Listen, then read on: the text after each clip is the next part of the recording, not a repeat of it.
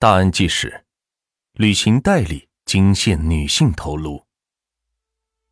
二零一二年七月二日晚上十点，广东汕头城乡结合部的一个小宾馆里，女服务员正在对楼梯进行最后的清洁，之后她就可以下班回家了。而在她正要清洗到三楼的时候，一个前额有些秃顶的中年男子从她身边走过，手里是拎着一个旅行箱。这个人服务员认识，是住在三零六房间的客人。没有多想，他继续打扫，但很快，在三楼楼梯的地砖上，他发现了好几滴鲜红的血液，看上去是刚刚滴在地上的。这血之前他并没有看到过，继而他联想到那个三零六房间的客人，就莫名感到了一丝寒意。于是服务员是追了出去，那个客人刚好走到门口。服务员问他：“血是不是他的？”秃顶男子扭头说了句：“啊，是我的，刚刚手割破了，滴的。”说完就骑着摩托车走了。服务员是半信半疑，觉得很奇怪，手割破的话，血也不可能该是这么大滴呀。他的心里升起了一种不祥的预感。于是他开了门，进了三零六房，发现屋里是异常的整洁，像是被人打扫过一样，似乎没什么特别的。但当他走到卫生间的时候，角落里的一个旅行袋让他是浑身毛骨悚然。旅行袋里面还有个塑料袋，他隔着旅行袋是戳了戳，好像是一个硬硬的球状物体。服务员联想到外面的雪地，吓得顿时是魂飞魄散，立马冲出房间报警。没过多久，警察很快就到来了。旅行袋里装着一个女性头颅，以面部判断，年纪大概在三十多岁。然而进一步的勘查却让警察是震惊不已。这个头颅上的切割伤口是极其利索，手法老道，一看就是老手所为。警察判断，凶手很有可能：一、从事屠宰行业；二、从事医疗行业；三、分尸过不止一具尸体，是个连环杀手。杀人的凶手心理素质极好，现场除了一枚残缺且不具备对比条件的男性拇指指纹外，几乎没有留下任何的线索。现场的床头柜上有一只女包，包里有一些价格低廉的化妆品。和一包开了口的情人梅，警方判断这个包应该是属于受害者的。由于尸体只剩下一个头部，警方很难从衣着等角度判断尸源。尽管负责外围的警察努力比对当地上报的失踪人口，但都是一无所获。侦查重点转移到那个离开三零六房间拎着旅行箱的秃顶男子身上。然而，由于这家宾馆是私人经营，很不规范，没有住客身份证登记的制度，警方无从了解这个男子的身份，而且探头是时好时坏的，服务员只能确定来开房时只有该男子一个人，女受害人什么时候来的，没有人知道。调取为数不多的监控，警察发现了男子离开房间时的身影，而从他的行为举止上看。他离开房间时动作从容，完全是不慌不忙，也侧面的说明他的心理素质极好。服务员说，男子离开时骑着摩托车，但由于宾馆处于城乡结合部，人员往来是极其的密集，调取沿路的监控，警方无法发现男子的身影。不过，住在三零七房间的客人很快的提供了一条有用的线索，他说。在当天下午四点十五分左右，听到三零六房间里有传来女子的喊叫声。警察推测，很有可能女子就是在当时遇害的，这也给了警方锁定女子来到宾馆的时间提供了重要的参考依据。随即，警察调取了四点十五分之前宾馆附近的监控，发现，在三点五十分左右，秃顶男子出现在宾馆附近的马路上。看上去像是在等人。四点钟，秃顶男子和一个红衣女子一起边说话边朝旅馆走去。可见红衣女子是认识该男子的，不存在绑架、胁迫等情况。四点左右到达宾馆，和三零七客人的叙述吻合，而该红衣女子之后再也没有从监控中出现过。警方认为她应该就是受害人，而通过提取探头，警方获得了秃顶男子的正面照。考虑到他可能涉及到连环杀人案，他们很快将案件通报给周边的地市。很快，一条来自邻近的揭阳市的消息就传来了。揭阳警察说，二零一一年十二月，当地也曾经发生过一起分尸案，只不过不见的是头部。揭阳当地的一条河上出现了一具无头女尸，死者差不多二十多岁。由于线索很少，警方经过努力也是没有下文。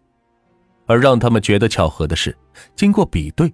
发现两位死者身上的伤口等作案手法极为相似，有可能是同一人所为。由于揭阳方面没有太多的价值线索，汕头的警察决定根据红衣女子和秃顶男见面的地方，沿路的找到女子到底是从哪里来的。在排查了周边无数探头和道路后，警察终于找到女子最早出现在监控中心的地方，位于。客运站附近的一个路口，在这里，女子上了一辆摩的，来到了事发的小旅馆。然而，客运站人来人往，又要怎么判断女子的来处呢？警方忽然想起那包开了口的情人梅，他们发现，情人梅的外包装上有一个价格标签，标签上写着“中山物价所监制”，物价所需要给当地的物品定价把关。那也就是说，这包情人梅应该是在中山买的，这是否说明红衣女子是来自中山呢？警方于是走访了当天始发地为中山或者途经中山的客车，很快就找到了一辆由珠海开往汕头的大巴。司机说，当天在中山站就上了红衣女子一个客人，所以他记得。警察于是赶往中山。在失踪人口里找到了该红衣女子张静，而调取张静的手机发现，张静曾经在二号频繁的联系过一个汕头的号码，他最后的一通电话是在三点五十五分的时候和那个汕头号码打的。警方于是横向对比秃顶男子在等人时的视频，发现是三点五十五分，他正好做了接电话的动作，那么就说明这个号码就是凶手的。但由于这个号码没有登记机主，这条线索又断了。不过，揭阳那边又有了好消息，有人反映曾经在揭阳一个村子里见到过长得很像监控调取中秃顶男子的人。警方经过摸排，发现这个长得很像的人叫做曾祥福，贵州来广州打工多年，离异，现在独居。而在对其近照进行对比后，发现这个人就是秃顶男，很快警察突击抓捕了曾祥福，而之后对他进行的搜查和审讯，也逐渐揭开了他所负的罄竹难书的罪恶。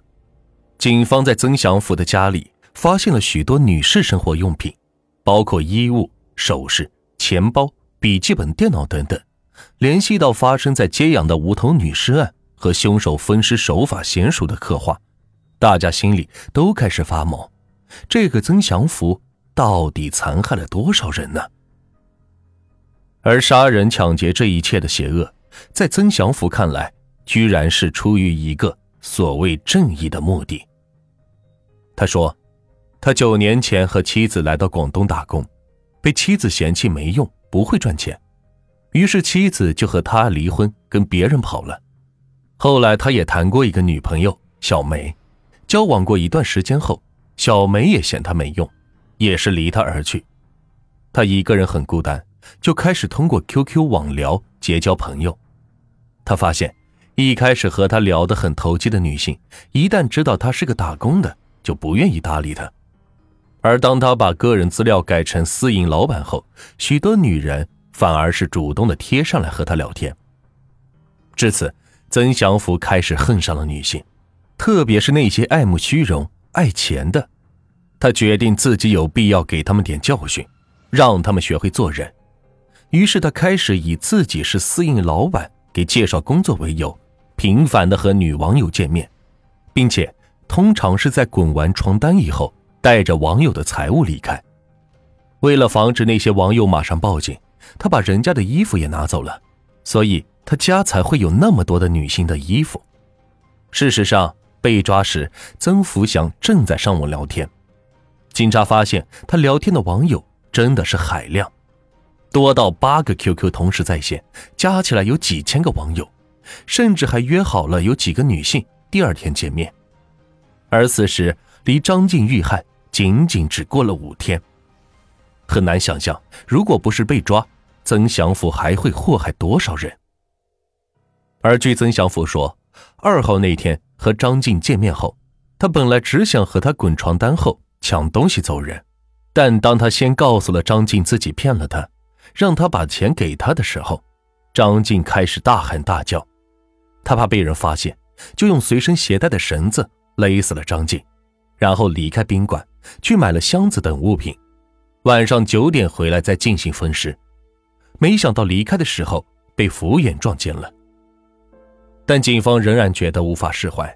如果只是杀了张静一个人，既不是屠户，也不是医生，他的手法为何如此娴熟？使用相似的分尸手法，又住在距离揭阳无头女尸发现地几公里居住的曾福祥，难道真的只是巧合吗？而对他通话记录和 QQ 聊天记录的调查，警方又发现了一个奇怪的线索：六月十三日前，曾祥福曾经频繁的联系过一个广东江门。叫黄凤的失踪女性，而这个号码在十三日之后就停机了。警察在对黄凤进行调查，发现黄凤四十六岁，离异，有一个女儿，喜欢上网聊天。据他女儿说，黄凤曾经在六月十三日前往汕头找工作，之后就消失了。警方询问曾祥福，在多轮情感和心理战后，曾祥福承认自己也杀害了。并分尸了黄凤的罪行。他觉得黄凤挺好看的，就想和她交往，于是就把实情告诉了黄凤。黄凤一听大怒，争吵中，曾富祥又杀了黄凤。最后，曾福祥还承认接养的那具无头女尸也是他做的，死者就是他的前女友小梅，原因是小梅要闹分手，并且在吵架中。说他一文不值。